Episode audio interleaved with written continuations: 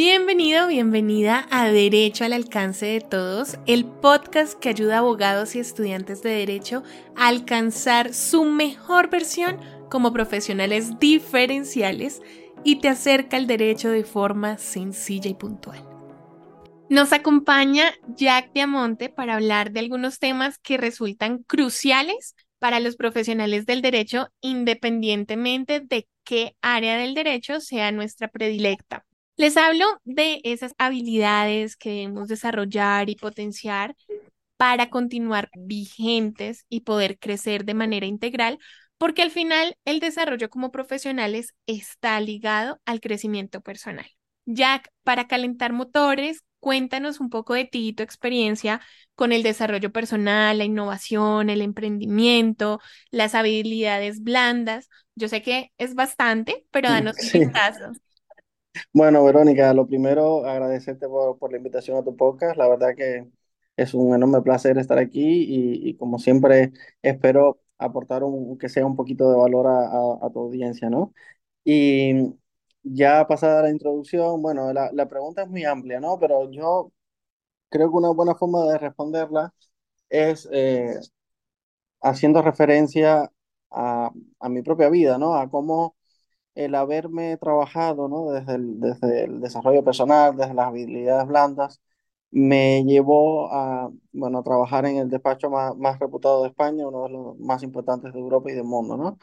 Y todo empezó como em, puede empezar cualquier cosa en la vida, ¿no? Yo a raíz de la pandemia, que fuimos muchos a teletrabajar, aproveché que tenía un poco más de tiempo, porque al final ese, ese tiempo que, que uno pierde, ¿no? O que uno gasta yendo y viniendo de trabajo, pues lo tenía para mí.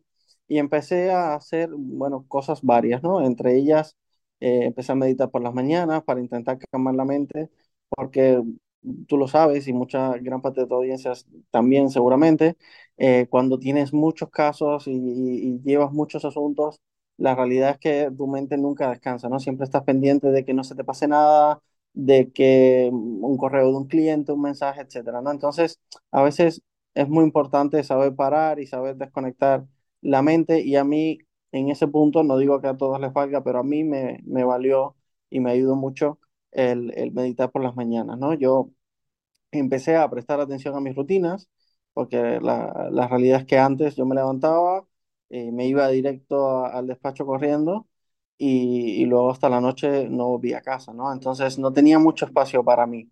Entonces mi camino empezó por eso, ¿no? Por prestarle un poco de atención a las rutinas e ir construyéndolas. Y eh, empecé con la meditación, hacer un poco de deporte, a, a tomar mucha agua, porque al final hidratarse es importante. Y eso ya yo fui notando que me iba sentando mejor, ¿no? Yo perdí, perdí peso, eh, estaba más ágil, me notaba con más energía, etcétera. Y esto es una parte más física, ¿no? Pero que también es muy importante. Al final, para profesiones como la nuestra, que pasamos muchas horas eh, sentados, que tenemos un alto componente de estrés en muchos casos, eh, y que el entorno al final es, es un entorno retador, no, no podemos eh, negarlo, ¿no? Entonces es muy importante estar bien uno física y mentalmente, y esto mentalmente es la parte que, que también después ya yo empecé a trabajar, ¿no? Yo me di cuenta de que tenía que hacer algo para, para diferenciarme, ¿no? Eh, más allá de, de, tener tranquilidad mental, que eso lo fui supliendo con eh, coaching, algunas eh, terapias que me ayudaban a gestionar el estrés y me ayudaban, digamos, a, a gestionar mejor el día a día, ¿no? De, un abogado. Pero luego me di cuenta de que eh, también tenía que, que, hacer algo para diferenciarme, para poder crecer dentro del despacho donde estaba en ese momento y empecé a trabajar mi marca personal. Eso fue clave en mi, en mi trayectoria, ¿no? Porque al final yo trabajaba en un despacho de unas veintipico treinta personas, entre abogados y personal de apoyo. Eh, es decir, no es un despacho pequeño, es un despacho de mediano tamaño aquí en España. Y, eh, y la realidad es que, bueno, yo veía que más o menos todos hacíamos lo mismo, eh, trabajar, intentar hacerlo lo, mejor posible, ¿no? Y cuidar del cliente, pero al final buscaba una forma de diferenciarme, ¿no? Para para destacar más dentro de mi profesión, siempre desde una, eh, desde un punto de vista positivo, ¿no? Yo realmente no apoyo la competitividad tóxica, sino al revés, hay que hacer una competitividad sana, ¿no? Eh, dar lo mejor de uno mismo y por el bien de uno mismo, sin, da- sin dañar a otro, ¿no?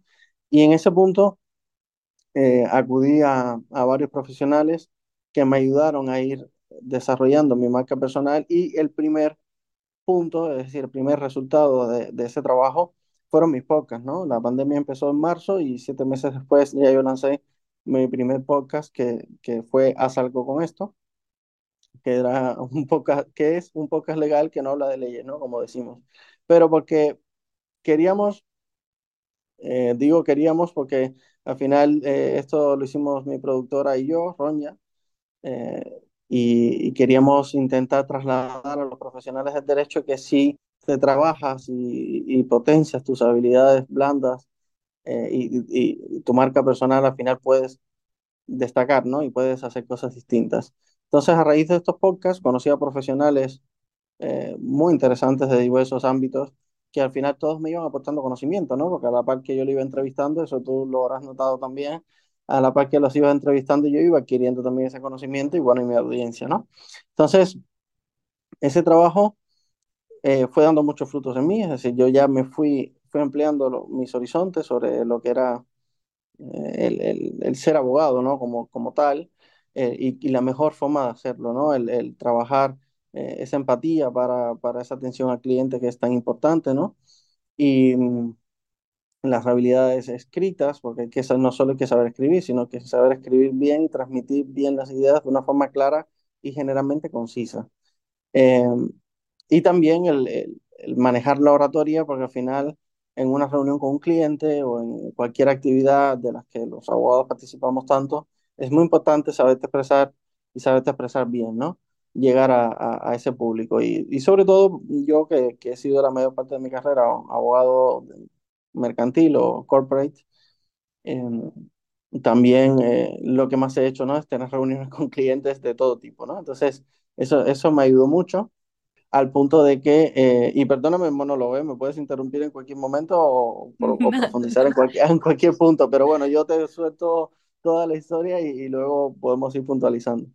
Eh, al punto de que una vez yo ya llevaba un tiempo en, en este proceso, tampoco creas que mucho, es decir, yo empecé este proceso desde siete meses después, eh, digamos que por el mes de noviembre o así, ya yo había entrevistado a muchísimos eh, profesionales, había hecho mucho networking, muchos contactos, ya yo era una persona, mm, como he dicho, ¿no? Más trabajada desde un punto de vista emocional y desde un punto de vista físico, me sentía bien. En el despacho donde estaba, estaban muy contentos, pero yo conozco en ese, en ese tiempo, eh, a, raíz de ese networking que hacía con los podcasts, a una persona que trabajaba en el mejor despacho de España en términos de eh, reputación, ¿no? y premios.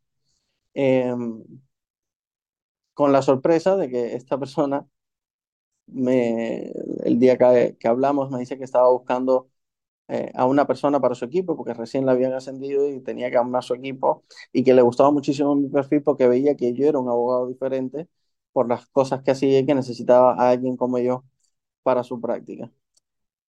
Yo, la verdad es que eh, no me lo esperaba, ¿no? Nunca se me va a olvidar ese día y ese momento. Por supuesto, le dije que estaría encantado, ¿no? De, de tomar, de afrontar ese reto.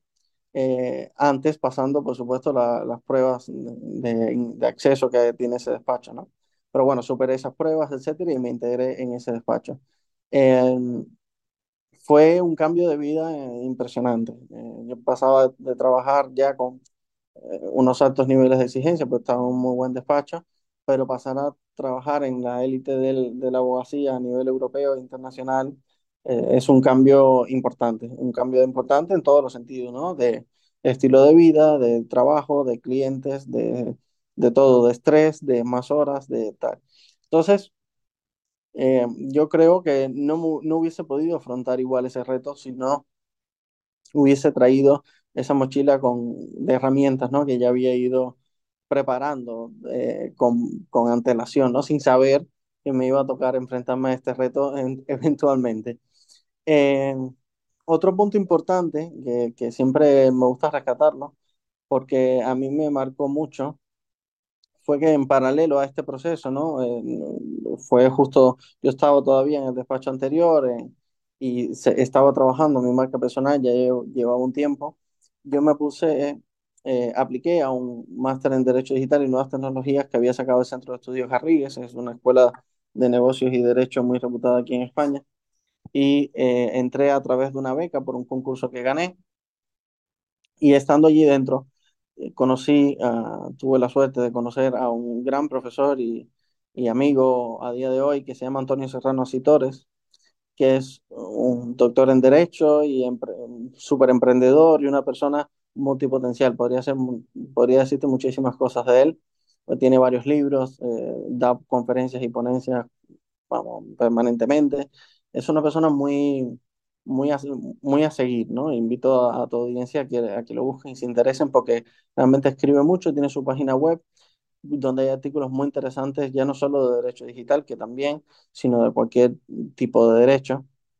Y la, recuerdo que la primera clase que él, que él, que él nos impartió venía a hablar de la cuarta revolución industrial y de cómo la, las innovaciones en la tecnología nos iban a afectar a todos, ¿no? Entonces, en una clase que cuando terminabas te quedabas muy en shock, porque al final, eh, una profesión como la nuestra, tan clásica, tan tradicional, donde las, al final, digamos, las innovaciones tecnológicas cuestan mucho de, incorporarlas y de, y de asimilarlas para, para su uso en el día a día, cosa que eh, he de decir que he visto un gran cambio con la inteligencia artificial, pero bueno, ese ya es otro tema.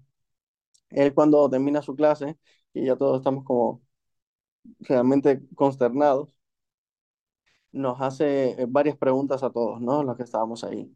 Y todos, y nos dice, bueno, asumo que todos los que estáis aquí habéis estudiado, estudiado Derecho, ¿verdad? Si es así, levanten la, levanten la mano. Y todos levantamos la mano, por supuesto. Entonces me dice, todos los que estáis aquí entiendo que también saben inglés, ¿verdad? Entonces todos levantamos la mano. Y dice, bueno, y, veo que todos tenéis cierta inquietud por el derecho digital y tal, porque también estáis aquí. Qué bueno, entonces y- y termina toda aquella batería de preguntas y nos dice, bueno, ¿y entonces en qué sois diferentes? Porque si todos habéis estudiado derecho, todos tenéis el máster de acceso a la abogacía, que es obligatorio en España, todos sabéis inglés, todos estáis aquí eh, estudiando este máster. Bueno, he de decir, y ahí es un paréntesis, que que estéis estudiando este máster ya os hace diferente. Pero bueno, ¿qué más? Al final, la moraleja de esta historia es que es fundamental hacer algo distinto. Por ejemplo, tú, Verónica, eres una abogada que además trabajas tu comunicación, eh, tienes tus podcasts, haces mucho networking y seguramente hagas más cosas, ¿no? De que, que a mí se me escapen, pero ya estás haciendo algo por tu marca personal y por ti que te hace distinta. Yo en mi caso soy abogado, sí, pero me definen muchísimas otras cosas, ¿no? Soy abogado, también soy podcaster, tengo una empresa con mi pareja que es un laboratorio creativo eh, donde ayudamos a emprendedores a sacar adelante sus proyectos, que es en lo que estoy ahora enfocado al 100% de mi tiempo. Y eh, bueno, eh, me, me, dedico parte de mi tiempo también, ¿no? Entrevistas como estas para intentar concienciar, ¿no? al resto de abogados lo importante que es que trabajen eh, su oratoria, que sepan un poco de copywriting, un poco de marketing digital, que sepan, no sé, trabajar la inteligencia artificial, que tengan determinadas habilidades digitales que a día de hoy son fundamentales y, y que el mundo ya nos está haciendo ver que esto va a ir a más, ¿no? Que esto recién empieza. Así es, así es totalmente. Gracias por compartir tu historia. A mí me gusta mucho que mis invitados cuenten su historia porque sé que quienes nos escuchan se pueden sentir identificados y es mucho más fácil ver lo que se logra cuando uno escucha la historia de alguien que ya recorrió el camino que estamos justamente tratando de mostrar. Dentro de lo que Dentro de lo que decías, podemos ya ver como el abanico de habilidades y medidas a desarrollar y quiero resaltar la importancia de cuestionar esas malas costumbres de estar sobreexigidos en el trabajo, porque te cuento, a mí también me pasó que en firmas duraba hasta medianoche, días seguidos Y al final la calidad de vida, la vida privada queda rezagada y descuidada, la salud física, la mental también, al punto que, no sé si a ti, pero a mí, cuando llevaba muchísimos casos en, en litigio, yo, yo soy litigante y en las firmas pues litigaba, yo terminaba soñando con los casos, o sea, yo llegaba rendida después de medianoche de estar en la oficina, iba a dormir y cuando dormía resulta que estaba litigando en plena audiencia en mi sueño, pues qué descanso ni qué nada. Entonces, es uno, uno no se desconecta y es vital poder tener esos límites y no sé si allá en España también pase, pero aquí en Colombia eh, se suele confundir el compromiso laboral con el sacrificio. Y entonces, no es mejor el abogado más eficiente, sino el que se queda en la oficina después de que todos se fueron, el que trabaja en los fines de semana sin exigir pago adicional, porque tiene compromiso por la empresa. Y pues eso Qué es gran, te- supremamente qué gran, qué gran tema has sacado, Verónica, ¿eh? Ese es el temazo de, del mundo de la, de la abogacía, de, de, yo creo que te iba a decir de los grandes despachos, ¿no? La realidad es el mundo de la abogacía en general, eh, porque creo que eso- esto es común, eh, desgraciadamente, a todos los niveles de la abogacía, ¿no? Eh, sí que es cierto que quizás eh, yo sentí más presión eh, en, el- en este despacho que te comentaba, ¿no? Por, por la, digamos, por la magnitud del despacho y, y la relevancia de los clientes, que eran bueno, clientes muy, muy importantes. Pero, y mira, te voy a contar algo eh, personal. Yo, donde el día que me di cuenta que tenía que poner un límite eh, a, a mí mismo, muchas veces porque la, a veces mm, ya no solo es el despacho, que, que, que la mayoría de las veces lo es, otras veces es, es la autoexigencia, ¿no? Por ejemplo, a mí me pasaba yo soy muy autoexigente, entonces eh, que el querer hacer más y el querer hacerlo mejor me, muchas, me llevaba a que ten- pasaba muchísimas horas en, en la oficina, en ocasiones, aun cuando no me lo estaba exigiendo ni siquiera el despacho, ¿no? Ojo, porque aquí yo quiero hacer una, una, una distinción, es decir, eh, obviamente hay que buscar un equilibrio entre la vida personal y profesional. Eso es fundamental y muchas veces mm, uno tiene que mm, no, revelarse, pero no, no en el mal sentido, sino también saber poner sus propios límites y saber, eh, yo en mi caso hablaba directamente con, con los socios responsables de mi departamento, es decir, e intentaba buscar un equilibrio, ¿no? Porque es cierto que, como todo en la vida, ¿no? Hay momentos y momentos. Es decir, hay picos de trabajo donde, oye, tú tienes que dar el do de pecho, como se suele decir aquí, y a lo mejor ese día te vas a, a casa a las 2 de la mañana. Pero sí, lo que no puede ser es que eso sea lo habitual. sí. Si eso te que pasa a- a- de vez en cuando, oye, mira, ya está, tenemos una profesión que sabemos todo lo que es y que, que a lo mejor ha surgido un imprevisto, un, un cliente tiene un problema serio y que tienes que tal, y al final nos debemos al cliente y tenemos que hacer lo posible por resolverle ese problema al cliente. Pero esos son como, como he dicho antes, cosas excepcionales, no puede ser la dinámica habitual del despacho, ¿no? Entonces, lo que te decía, yo el día que me di cuenta de que tenía que poner un límite, eh, no solo al despacho, sino también a mí mismo, fue un mes de julio, donde eh, tenía una carga de trabajo muy alta y hubo, bueno, tuve dos semanas que yo me iba de casa y mi pareja estaba durmiendo todavía porque era muy temprano en la mañana, porque me levantaba muy pronto, porque como tenía tantas cosas que hacer, le robaba tiempo al sueño para llegar antes al despacho, aun cuando todavía no hubiese nadie en la oficina, y me ponía a trabajar para intentar sacar más trabajo. Y cuando llegaba a casa por la noche, llegaba tan tarde que mi pareja ya estaba durmiendo, porque eran las 12 o 1 de la mañana. Entonces, eso, cuando yo vi que me pasaron dos semanas seguidas en, en esa situación, yo dije, ver, esto no puede volver a pasar. Y, luego, y el otro punto, donde también me hizo clic, fue en un cumpleaños de, de mi, de mi pareja, donde yo me había puesto a, no, no, no recuerdo hacer qué cosa de trabajo, intentando ganar tiempo para el otro día tener una carga menor Y eh, nosotros aquí, en- por lo menos en mi familia, no somos muy de celebrar el cumpleaños del día anterior a cuando llega a las 12 de la noche, pues lo celebramos, ¿no? Por lo menos una llamada, un, un abrazo o algo así, aunque la, aunque la celebración como tal sea el propio día del cumpleaños, ¿no? Pero lo hacemos como, a las 12 y 1 o así. Eh, es costumbre que tenemos. Entonces me lié en el trabajo y se me fueron pasando las horas y cuando miro el, el reloj del ordenador digo, ostras, no me da tiempo de llegar a casa para darle un abrazo el día de su cumpleaños. Y recuerdo estarme montando en, en, en el coche, llamándola y le dije, te pido mil perdones y te prometo que nunca más volverá a pasar esto.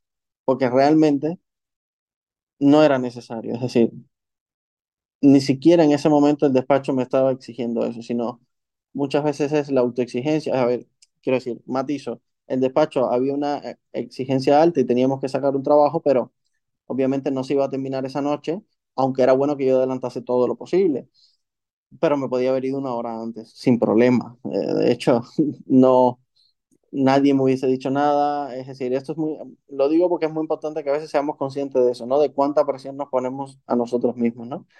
Y, eh, y cuando llegué a casa, pues, le prometí que nunca más iba a pasar, ¿no? Y eso, junto con las dos semanas que no la vi eh, en ningún momento, marcaron un antes y un después en, en mi relación profesional, ¿no? Eh, yo no pasé a ser mm, un abogado menos bueno por intentar o procurar tener una, ma- un mayor equilibrio en mi vida eh, profesional y, y, y- y personal.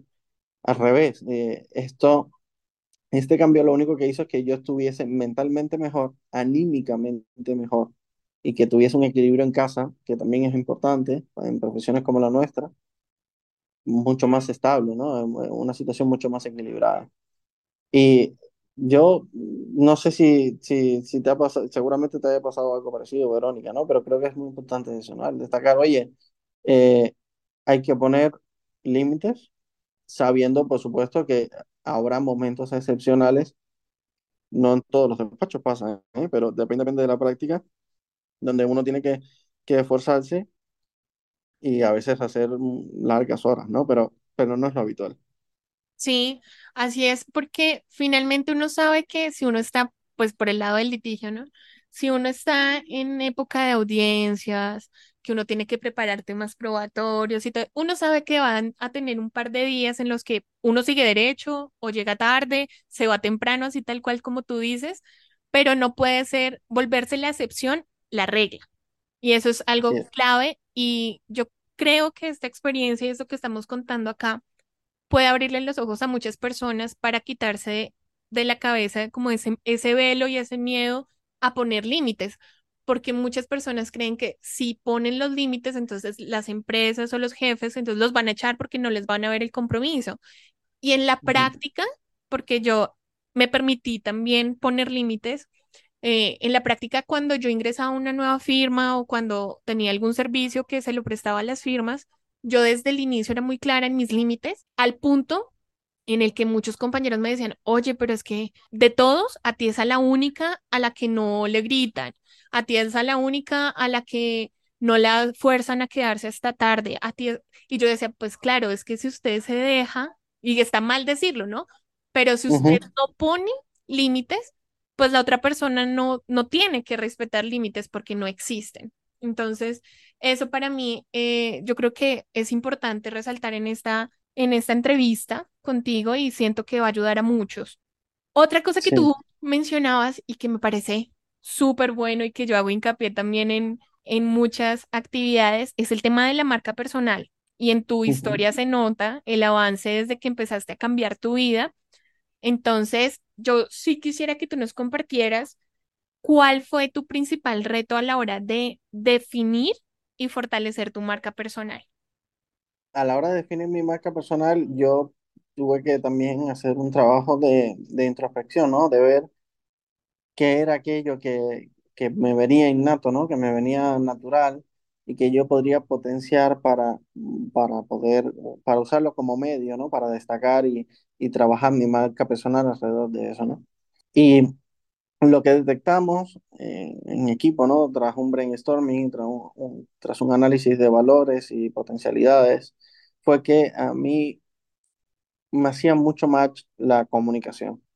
Y para mí era importante el poder comunicar a, a- a los abogados más jóvenes o no tan jóvenes, a, los que escucharan eh, mi, pod- mi podcast o mis podcasts, luego tuve varios, luego, saqué otros, que si tú intentabas hacer las cosas un poquito diferentes, aunque, aunque, aunque fuese, ¿no? Un, un poquito, te podría ir mucho mejor que, que si no hicieran, que si no hicieses nada, ¿no?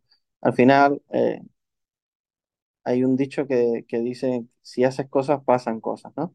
Entonces, ahí me encontré con otro reto, porque a mí el hecho de comunicar me gustaba, pero me daba pánico eh, ponerme delante de una cámara a ser grabado y luego que otras personas lo vieran y quedara en ridículo, ¿no? Porque al principio yo decía, bueno, pero si yo nunca he salido eh, delante de una cámara, no sé si lo voy a hacer bien, no sé si se me va a escuchar bien o si voy a decir cualquier tontería o lo que sea. Y tenía como muchísimo síndrome del impostor y miedo al, al qué dirán, ¿no? O qué pensarán nosotros. Y más es un, repito, más en un sector como el nuestro, que importa mucho eh, la apariencia y, y las formas y, y todo lo que, lo que gira alrededor del, del abogado, ¿no? Pero yo entendí que tenía muchísimo más que ganar que, que lo que podría perder y lo hice también, me lo tomé como un, como un trabajo de desarrollo personal, ¿no? Yo empecé a grabar mis podcasts y al principio yo ni siquiera me veía o me escuchaba, porque no, me daba temor eh, eh, enfrentarme a, a- a esa, a esa grabación, ¿no? De, a, a ese episodio. Pero poco a poco lo fui trabajando, ese miedo, y recuerdo un día que, mi pareja me dice, oye, este episodio que has grabado me ha gustado especialmente, escúchatelo y me gustaría que además de escucharlo, que lo vieses, porque lo habíamos grabado con vídeo, porque realmente quedó muy bien. Entonces, ese día me animé, me puse el episodio, recuerdo que, no sé, creo que en lo que hacía otra cosa, en lo que estaba cocinando en casa o así, y dije, ostras, pues sí, es verdad, me gustó y me sentí bien conmigo mismo, pude reconciliar esa, esa parte de mí, ¿no? Y, digamos, bajarle el volumen a, a ese miedo, y a raíz de ahí eh, empecé ya a disfrutar más, porque hasta ese momento era, sí, un anhelo, pero un reto muy grande, ¿no? Y enfrentarse a un miedo importante. pero a partir de ese entonces empecé a disfrutar más de lo que hacía, ¿no? De, de- y a realmente subirle el volumen al por qué lo hacía y los beneficios y, y, bueno, bondades que, que tenía no solo para mí, sino para las personas que escuchaban mis podcasts, ¿no? Ese fue mi gran reto de- a la hora de trabajar la marca personal, enfrentarme a el miedo a hacer el ridículo y el miedo al, al qué dirán o qué pensarían los, mis colegas de profesión principalmente.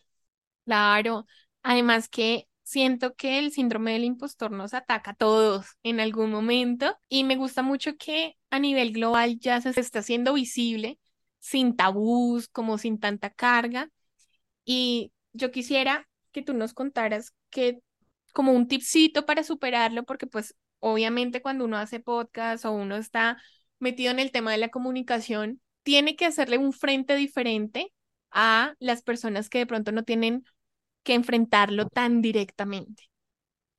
Mira, yo un tip que creo que, que puede ayudar, porque a mí personalmente me, me ayudó mucho, es el, el entender que por muy poco valor que aportes, es decir, porque muchas veces tenemos el síndrome del impostor de sentirnos a lo mejor no lo suficientemente preparados para hablar de un tema o de eh, hacer un podcast porque no hemos hecho un máster en un podcast o no somos máster en derecho aeroespacial o lo que sea.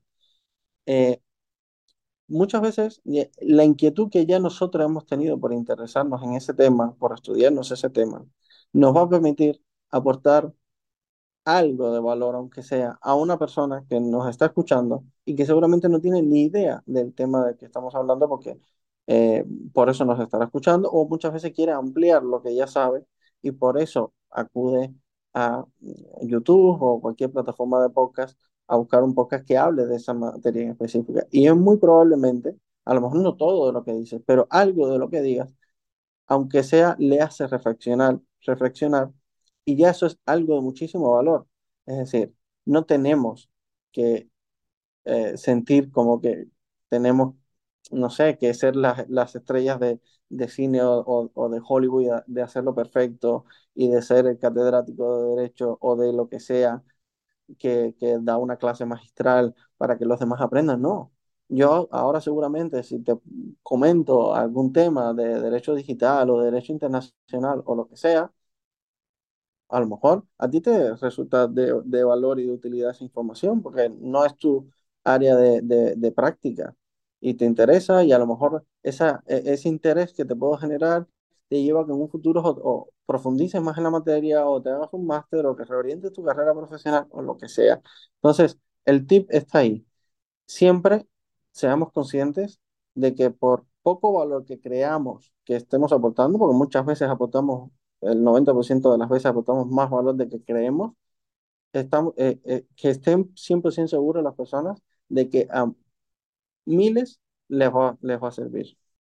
Así que si tú que nos estás escuchando te enfrentas al síndrome del impostor, repite lo que ya acaba de decirte y cree en ti, resalta quién eres porque finalmente cuando uno es auténtico y acepta esa autenticidad, termina aportando mucho más. Y eso es algo que a mí me pasó cuando yo inicié en redes sociales, cuando inicié con mi canal de YouTube, porque yo trataba de ser muy seria, yo yo trataba de ser como rígida en el sentido de la idea tradicional de qué es un abogado y cómo se expresa un abogado, a pesar de que yo trataba de evitar tecnicismos y esto, pero cuando me permití tener videos en donde yo explicaba de la misma manera que yo explicaba en mis clases, ya no en un video que yo pensaba, no, es que aquí lo puede ver un juez, lo puede, entonces me hacía más rígida, sino en mis clases, así más de a tú a tú, empecé a tener mucha más gente que se sentía conectada y que me decía, no, se te ve el cambio impresionante, ahora sí hago clic contigo,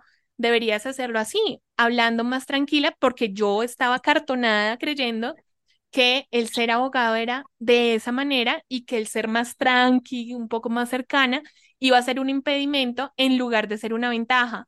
Hoy por hoy digo, en ese momento en el que abracé quién soy, mi autenticidad, cómo me expreso, en ese momento fue que cambió mi vida en las plataformas y en la forma en que yo conecto con mis clientes, con mis alumnos, con mis colegas. Así que sí creo que el síndrome del impostor, a pesar de que nos ataca a todos en algún momento, lo podemos manejar cuando creemos que podemos aportar en algo, mucho poco, pero en algo y que podemos permitir que las personas se sientan identificadas. Eso para mí es crucial. En tu experiencia, Obviamente tú tienes un avance y una formación muy interesante en soft skills, en las habilidades blandas, y quisiera saber eso cómo ha influido en la resolución efectiva de casos, en la satisfacción del cliente, pues ya hablando en el ámbito legal.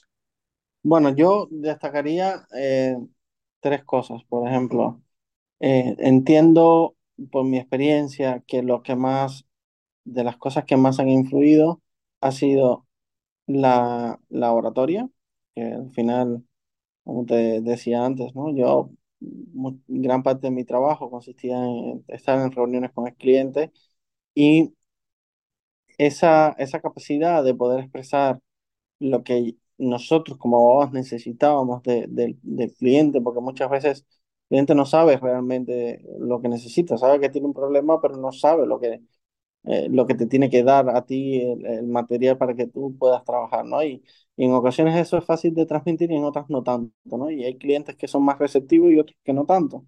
Entonces, esa capacidad de poder expresar con claridad, con, eh, siendo concisos. Y otra cosa muy importante también, siendo empático, porque al final la empatía es, es otra de las cosas que ha, marcado un antes y un después en mi carrera, ¿no? El, el, el ser capaz de conectar con el cliente, más allá de, eh, de, la, de una relación fría, ¿no? ¿no? No quiere decir que te hagas mejor amigo del cliente, pero el cliente es una persona que también tiene sus problemas y que muchas veces el, el poder empatizar con ellos hace que eh, la, esa relación con, con el abogado tenga una mayor confianza, que al final es lo que en gran parte define la relación abogado-cliente, ¿no? Entonces, eh, comunicación, es decir, oratoria, la empatía y también el, ser capaz de redactar bien. Es decir, eh, yo sí que notaba que a mí me hizo destacar mucho eh, mi capacidad de, redacción, ¿no? Del cómo yo la forma, mi forma de, escribir los, textos, ya fuese un informe o fuese un email, gustaba mucho dentro de, mis colegas, sobre todo de los de mayor eh, jerarquía, ¿no? Entonces yo he preparado muchos emails para socios que luego eh, se han enviado a los clientes, ¿no? Y eso, eh, por lo menos en mi experiencia, solo cuando ya ellos han constatado y contrastado que realmente tienes una buena capacidad de, de expresión escrita, te abren esa puerta, ¿no? Entonces, incluso ya yo llega, llevando, llegando a mandar yo eh, correos complejos de, alto contenido jurídico a los propios clientes porque me lo expresaba de una, de una forma correcta, eh, transmitía el, el, mensaje de forma que el cliente, que al final es eh, una persona que no, no conoce el derecho en su mayoría, pudiese entenderlo y pudiese asimilar mejor ese, ese mensaje, ese asesoramiento que le estábamos brindando. Entonces, si lo tuviese que resumir, resumir en tres cuestiones que, que te pueden marcar un antes y un después, ya, porque entiendo que no todo el mundo tiene inquietud por las habilidades digitales, que eso es otra cosa, y esa sería una cuarta, y ahora, ahora te comento un poco de eso, pero comunicación, empatía y tener una buena capacidad de redacción para, para poder llegar al cliente de la mejor forma. Si eres una persona que además tiene inquietud por las nuevas tecnologías, yo recomiendo mucho el formarse en habilidades digitales que son, vamos, fundamentales, porque habilidades digitales ya no es solo saber escribir un prompt para eh, cualquier herramienta de inteligencia artificial, sino también una herramienta, una habilidad digital es saber utilizar, eh, por ejemplo, Google, que es un gran buscador, de la mejor forma. Yo he visto en mi experiencia casos, eh, y esto es algo muy simple, ¿no? Que parece a simple vista, pero realmente no casos de eh, compañeros míos que no han encontrado determinada información, porque al final yo siempre digo que el, un buen abogado tiene que saber encontrar, buscar y encontrar mucha información eh, de la que tú necesites, que no han encontrado determinada información porque no sabían utilizar bien la herramienta de, de Google Search. Y esto es como todo. Es decir, Google Search tiene, puedes usar nivel básico, ¿qué tiempo hace hoy en Madrid? Y te dirá, en Madrid hoy hace de 7 a 13 grados, porque hace frío. Pero si tú además de eso le pones un file type PDF y le pones entre comillas lo que la palabra que tú necesitas y le pides que te excluya estas otras para evitar confusión, etcétera, etcétera, el resultado que te va a dar va a ser muchísimo mejor, mucho más preciso y puede que encuentres lo que estabas buscando en mucho menos tiempo. Entonces, eso también es parte de las habilidades digitales, el saber utilizar aquellas herramientas tecnológicas que tenemos a nuestra disposición para desarrollar nuestra profesión de la forma más eficiente. Al final, el tiempo es un gran, una gran unidad de valor que no se suele considerar, es decir, las personas en general digo, ¿no? Pero en el caso de los abogados hay un, hay un plus, ¿no? Hay un extra que, a tener en cuenta y es que en muchos despachos, no sé si cómo se halla en Colombia, seguramente todavía esté la facturación por horas, pero en España la mayoría de despachos tiene facturación por horas. Y un abogado ineficiente es un coste más alto para el cliente, ¿no? Y eso, dependiendo del cliente, pues puede ser un, un punto negativo, ¿no? A la hora de, de, contratar con los servicios jurídicos de tu empresa o, de uno como abogado en especial. Entonces, si tú eres capaz de ofrecer un buen asesoramiento jurídico en un menor tiempo, expresando bien tus ideas, por eso te digo, puede ser un doctor en derecho, que los he visto, que Mm, la forma de redacción o la forma de preparar un informe no es la más óptima, no llegas de la misma forma al cliente. Yo me he visto en casos de tener que corregir, y, con esto lo, esto lo digo con la mayor humildad, por supuesto, de tener que corregir informes que habían preparado doctores en derecho porque no se entendía lo que estaban diciendo. Entonces, yo tenía que modificarlos, buscar más información, complementar determinadas cosas para que el cliente recibiese una película, por decirlo de alguna forma, más digerible, porque era demasiado técnico, demasiado conciso, eh, con otras áreas que podrían ser de, interés a clientes que no se habían abordado, etc. Ojo, esto no pasa todos los días, ¿no? es, un, es un caso bastante excepcional, pero lo he visto, ¿no? En, en todos los años que llevo de profesión. Entonces, esto te lo digo para resaltar la importancia de, todas las herramientas que, que, he comentado, ¿no? Todas las habilidades que creo, en mi experiencia, me han servido para haber trabajado en el despacho más reputado de España, uno de los más importantes a nivel mundial.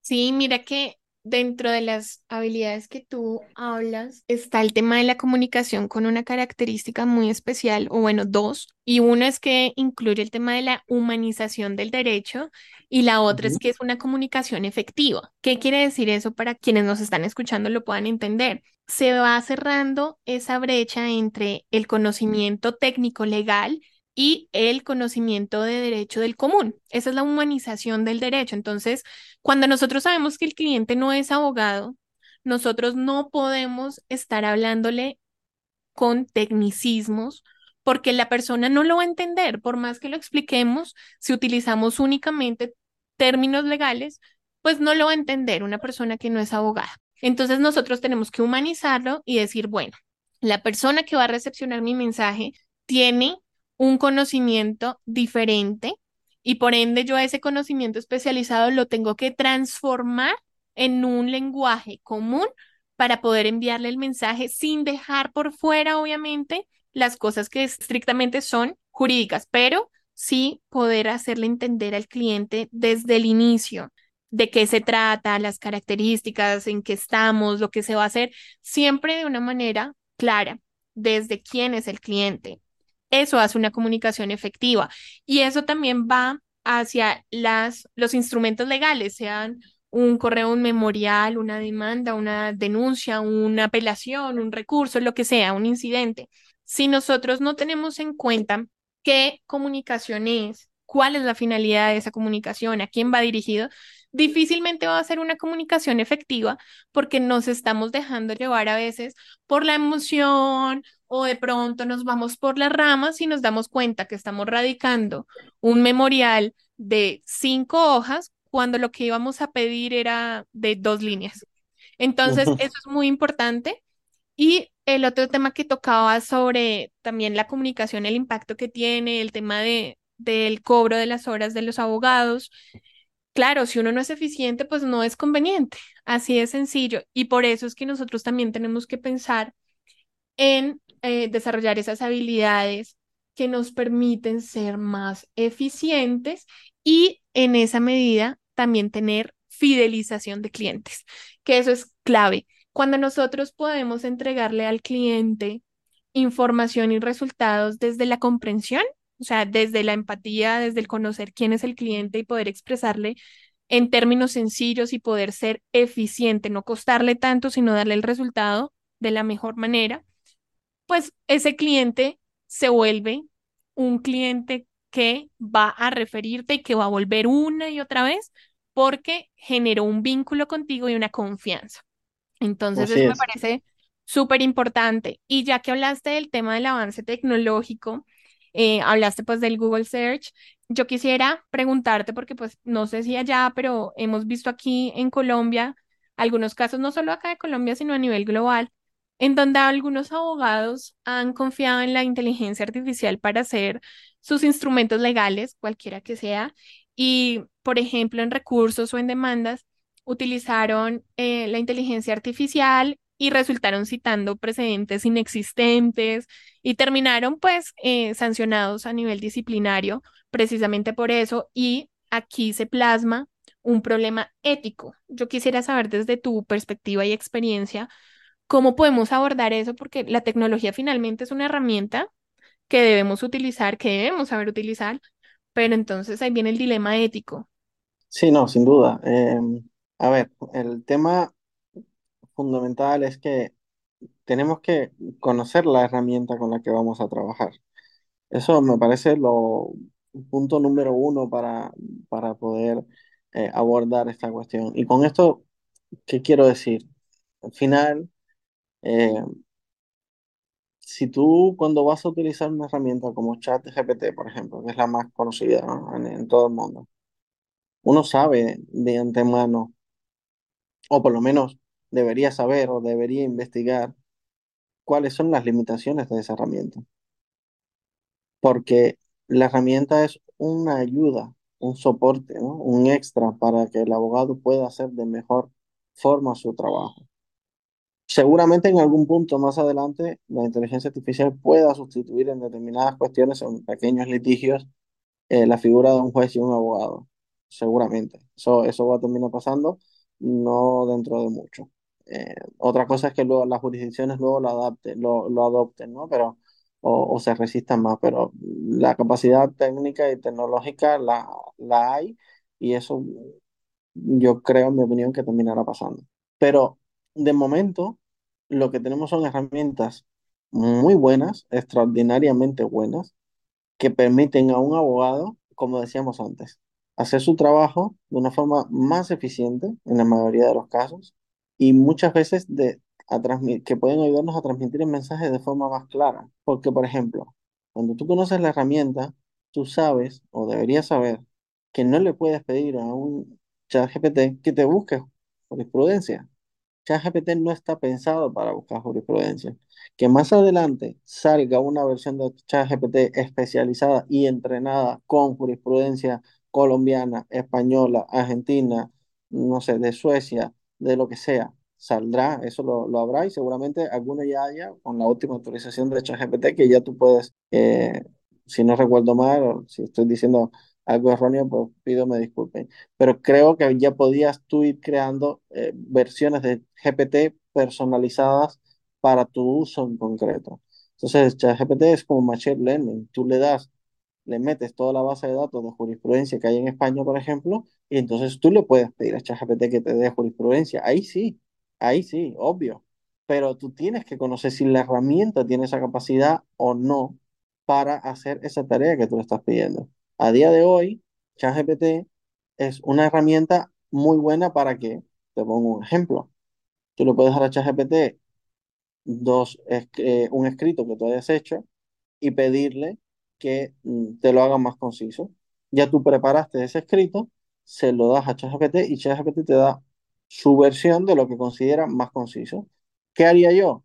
Leería esa versión que tiene ChatGPT, la contrastaría con la que yo le di inicialmente y comprobaría si el resultado se adecua a lo que yo necesito y el cliente necesita, o si ChatGPT, que al final no es abogado, ha pasado por alto alguna idea que es esencial para ese asesoramiento en concreto. Te pongo otro ejemplo que me pasó a mí personalmente. Cuando eh, hubo este boom de, de ChatGPT, etcétera, eh, hay una herramienta eh, asociada que es ChatPDF. ChatPDF me parece una herramienta buenísima para los abogados, pero buenísima. ¿Por qué? Porque te permite eh, coger grandes cantidades de información y obtener resultados muy precisos y muy concretos haciéndole preguntas a ese, a, esa herramienta, ¿no? Es un software, tú le subes, por ejemplo, un PDF con una ley, que en España están todas las leyes, en el BOE, perfectamente descargables en formato PDF, y tú le puedes hacer preguntas a, a- ese, al chat, a ese bot, y pedirle, no sé, que te explique, por ejemplo, es, en, en este caso en concreto era un tema de eh, derecho regulatorio sobre temas de, de tabaco, tabaco en todas sus, sus variantes, y yo cogí, le subí una ley, eh, el, el PDF de una ley, y le iba haciendo preguntas. Oye, ¿qué dice esta ley sobre, eh, no sé, el etiquetado de los productos? Y entonces el- la herramienta le, eh, a su forma, ¿no? Asimilaba el contenido de esa ley y te, así, te preparaba un párrafo, ¿no? Sobre el etiquetado de los productos, dice que es necesario que tengan tales advertencias, no sé qué, no sé qué, no sé qué. Entonces, ah, perfecto. No, entonces yo después le podía preguntar, bueno, ¿y qué dice para los aranceles eh, sobre la comercialización de productos que vienen del extranjero? Entonces me da una respuesta. Pero ¿qué pasa? Un punto en que hubo una pregunta que yo le hice y ChatPDF me respondió que no, que no había información sobre ese punto en concreto. ¿Qué pasa? Ya como te había dicho antes, es importante conocer las herramientas y conocer las limitaciones de la herramienta. Yo antes de subirle a ChatPDF ese documento, yo me había leído el documento, sabía el contenido que estaba en el documento y la tarea que me estaba ayudando a hacer esa herramienta era a resumir ese contenido, sin yo tener que eh, tipear o picar, como se dice aquí en España, desde el principio todos los datos y todos los puntos claves, ¿no? yo ya yo sabía concretamente qué pregunta hacerles, hacerle a la herramienta, porque tenía conocimiento de la información que estaba en el documento. ¿Qué, ¿Dónde está la ventaja aquí? En, en la eficacia, como decíamos antes, en la eficiencia que uno, del tiempo que uno le dedica a la cuestión. Si a lo mejor esta tarea de leerte la ley, de estudiártela, y de luego preparar un informe y de luego revisar el informe por si no se te haya quedado nada, etcétera, etcétera, tardas dos, tres horas, pues con esta herramienta seguramente una hora y media, dos horas, es decir, reduzco bastante el margen, por lo menos de media hora a una hora. Mira que en yo- ese, en ese punto creo que el dilema ético se resuelve muy, eh, bueno, abordándolo aquí sumariamente y superficial, ¿no? Pero un abordaje que podemos hacer es que la herramienta tecnológica, la inteligencia artificial, sea empleada precisamente como una herramienta y no como una Exacto. sustitución de tu conocimiento y de tu actividad, que es lo que pasaba con estos abogados, ¿no? Entonces, Claro, es yo me apoyo, pero no es que vaya a ser mi trabajo. no, es que eh, el cliente no ha contratado a la empresa que desarrolle la herramienta de inteligencia artificial para que lo asesore. Te contrató a ti como abogado. Pero aún así, en ese caso, podía, es, la- esas personas tenían, esos abogados tenían la obligación de chequear que esas fuentes, es- esa jurisprudencia que, les había dado eh, ChatGPT eran correctas. Porque si se, se supone que ya tú tienes la referencia, aun cuando solo tengas la frase, es mucho más fácil buscarlo en los buscadores que están disponibles para eso. Entonces, es decir, no tuvieron, eh, yo creo que el dilema moral aquí principal, más allá de usar la herramienta pa- para lo que no está pensada, es que no tuvieron la diligencia debida de ir a comprobar si esa información que se le estaba dando era correcta. Porque es, esto, a esto venía el, el, el- el ejemplo que te estaba comentando, ¿no? Si yo no hubiese, si yo no me hubiese leído antes, aunque fuese no fuese un estudio profundo, sino una lectura más ligera para saber qué información contenía esa ley y qué preguntas yo podía hacerle al documento, yo no hubiese podido detectar en el punto donde la herramienta me dice, no, no se habla sobre este, sobre este tema en, dentro del documento, yo no hubiese podido detectar que se estaba equivocando. Entonces, yo le recuerdo, pues, le puse la herramienta, bueno, te has equivocado, por favor, revisa de nuevo. Entonces me, eh, me respondía, bueno, perdona, sí, sí que se dice esto, tal, y entonces me lo puso. Es decir, hubo un fallo ahí pequeño en la herramienta, pero yo soy consciente que lo puede haber. Entonces, más allá de eso, ya cuando yo terminé de hacer todo ese trabajo, repito, siendo consciente de lo que le estaba preguntando y de que la información estaba simplemente como una herramienta para resumir la información, obvio, obvio que tuve que comprobar que toda la información que me había dado era correcta. Eso lo hacemos siempre. Es decir, incluso cuando uno hace un informe desde cero, uno se relee el informe y ve si falta algo de importancia o si por lo que sea has cometido cualquier error. Yo hice todo el proceso natural, salvo en la parte de resumir la información donde me apoyé en esa herramienta de inteligencia artificial con conocimiento real del, tema que, que estaba intentando plasmar en el informe. Entonces ahí es lo que te digo, el dilema moral está principalmente en, más allá de que el cliente confía en el abogado para ese asesoramiento y el abogado no debería suplir su conocimiento y su buen hacer con determinadas herramientas. Cuando uno las utiliza, uno tiene que ser consciente de sus limitaciones y tener la diligencia debida de revisar que el contenido, la información que te están dando es correcta.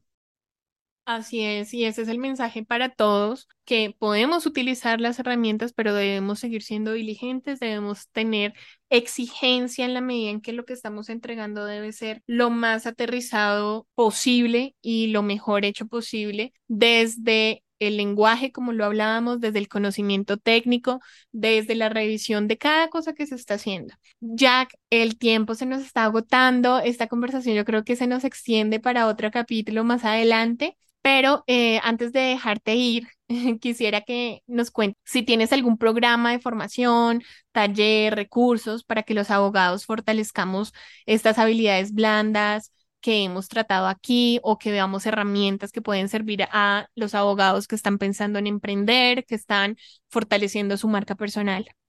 Gracias por la pregunta, Verónica. Mira, nosotros desde eh, nuestro laboratorio creativo trabajamos con emprendedores de todo tipo, ¿no? Y para mí, obviamente, los abogados son eh, personas emprendedoras, porque al final se enfrentan a retos distintos todos los días y tienen un alto componente de estrés y, y, exigencia, ¿no?